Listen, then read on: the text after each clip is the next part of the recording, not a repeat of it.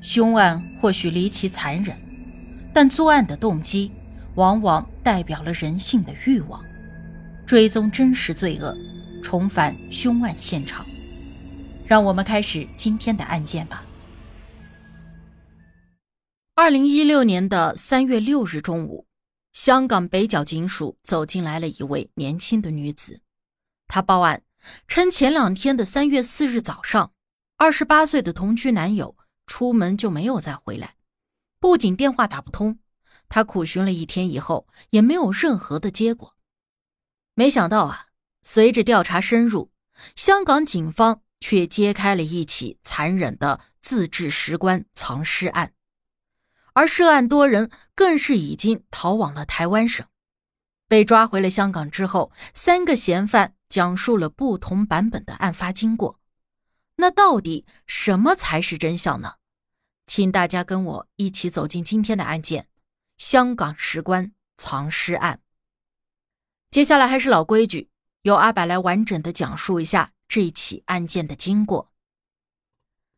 一个绰号叫做阿 J 的年轻人张万里，他毕业于美国麻省理工，在二零零九年与二十六岁的郭奇恩开始了交往。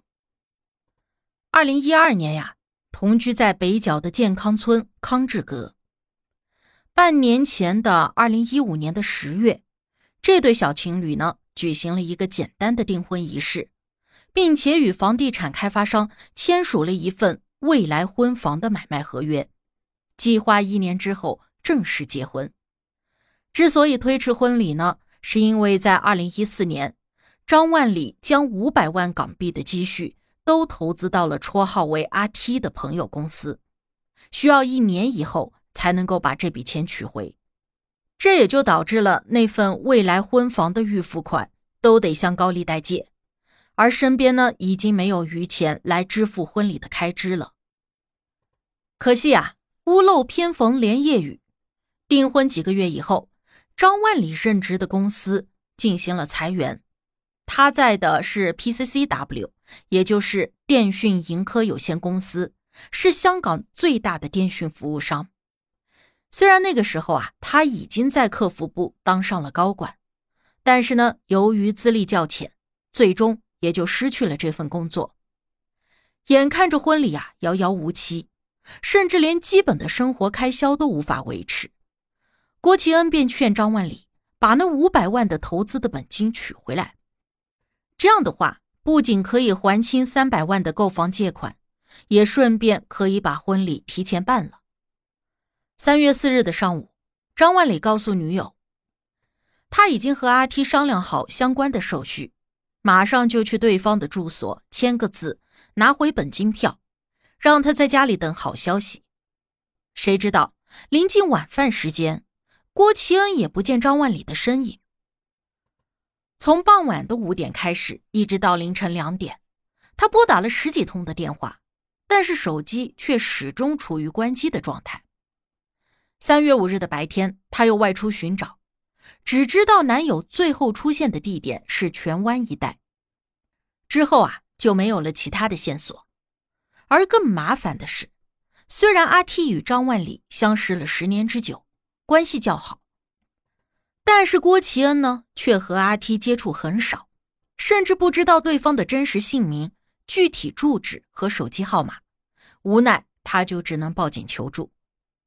听完了郭奇恩的讲述，接警的探员立即就为他做了详细的笔录，随后啊，就把情况上报给了香港总区失踪人口调查组来跟进。不过，在接下来的半个月，他们并没有取得太多的进展。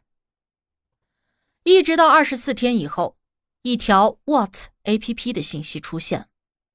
调查组查询到张万里的通话记录，发现啊，三月四日他最后一通电话就是在荃湾灰窑角街拨出的。但是呢，香港办理手机号呢是不需要实名制的，跟他通话的那个号码在电讯公司登记的姓名同样为阿 T，只是绰号，并非实名。而且电话拨过去的话，也是处于关机的状态。不得已，调查组又只能通过电讯公司来查询阿 T 的通话记录，找认识他的人来核实他的身份和下落。可是诡异的就是，就连和阿 T 常联系的三个号码同样处于关机的状态。其他也有联系到几个人，但是和郭奇恩一样，不知道阿 T 的具体信息。无奈，调查组只有再次请电讯公司协助查询那三个失联号码的通话记录，试图从他们的关系圈来入手。经过数天的摸排，三月二十九日下午。探员们终于找到了一名二十四岁的唐姓男子，他是阿 T 和三个失联号主的共同朋友。谁知道啊，这个男子一看到上门的探员，就拿出了十几天前 Whats APP 上收到的一条发信人为阿 T 的讯息。在那条消息里，阿 T 称他与好友阿豪、阿 K 等在住所杀了人，大家都逃往了台湾省。唐某自称，他以为阿 T 是在开玩笑，所以也并没有太在意。取得这个线索之后啊，调查组的探员们丝毫不敢懈怠。下午四点整，他们就按照唐某提供的地点，驱车赶往了荃湾辉窑角街二杠六号的 DAN 六公厦九楼一单元。这个时候啊，这个单元的房门紧闭，探员们敲了门。但是没有人应答，只能一边联系业主前来开门，一边下楼调取大厦的监控录像。根据监控录像显示，三月四日中午的一点整，张万里与两名男子乘坐电梯来到了九楼，之后就再也没有离开过。经过大厦的管理证实，其中一名男子就是阿 T，而另一人则是与阿 T 合租的好友阿 K。但是他们也不知道两个人的真实姓名。三月四日下午三点左右，阿 T、阿 K 与另外一名合租的男子阿豪多次进入了电梯，并且离开了公厦。每次回来呢，手中都提着一些东西。三月五日凌晨五点五十七分，阿豪独自一人进入电梯，六点零二分离开了公厦以后，数日不见踪影。三月五日早上九点三十六分，阿 T 与阿 K 用手推车将六包水泥推进了电梯。三月六日凌晨五点零四分，阿 T 与阿 K 手持卷尺出现在了电梯内，似乎是在测量电梯门的长宽。三月七日的上午九点，阿 T 又外出了一个多小时以后返回，手里拿着三个像是千斤顶的物品。三月八日的中午，离开数日的阿豪返回了公厦。晚上八点四十九分，他和阿 T、阿 K 推着一个硕大的水泥墩进入了九号电梯。可是由于该物体过重，触发了电梯警报系统。三分钟以后，几个人只能够把水泥墩又搬出了电梯。又过了两分钟的八点五十五分，三个人第二次推着水泥墩。进入电梯，谁知道电梯依旧不断的报警，并且引来了巡逻的保安。不得已，他们只好再次把水泥墩推出来。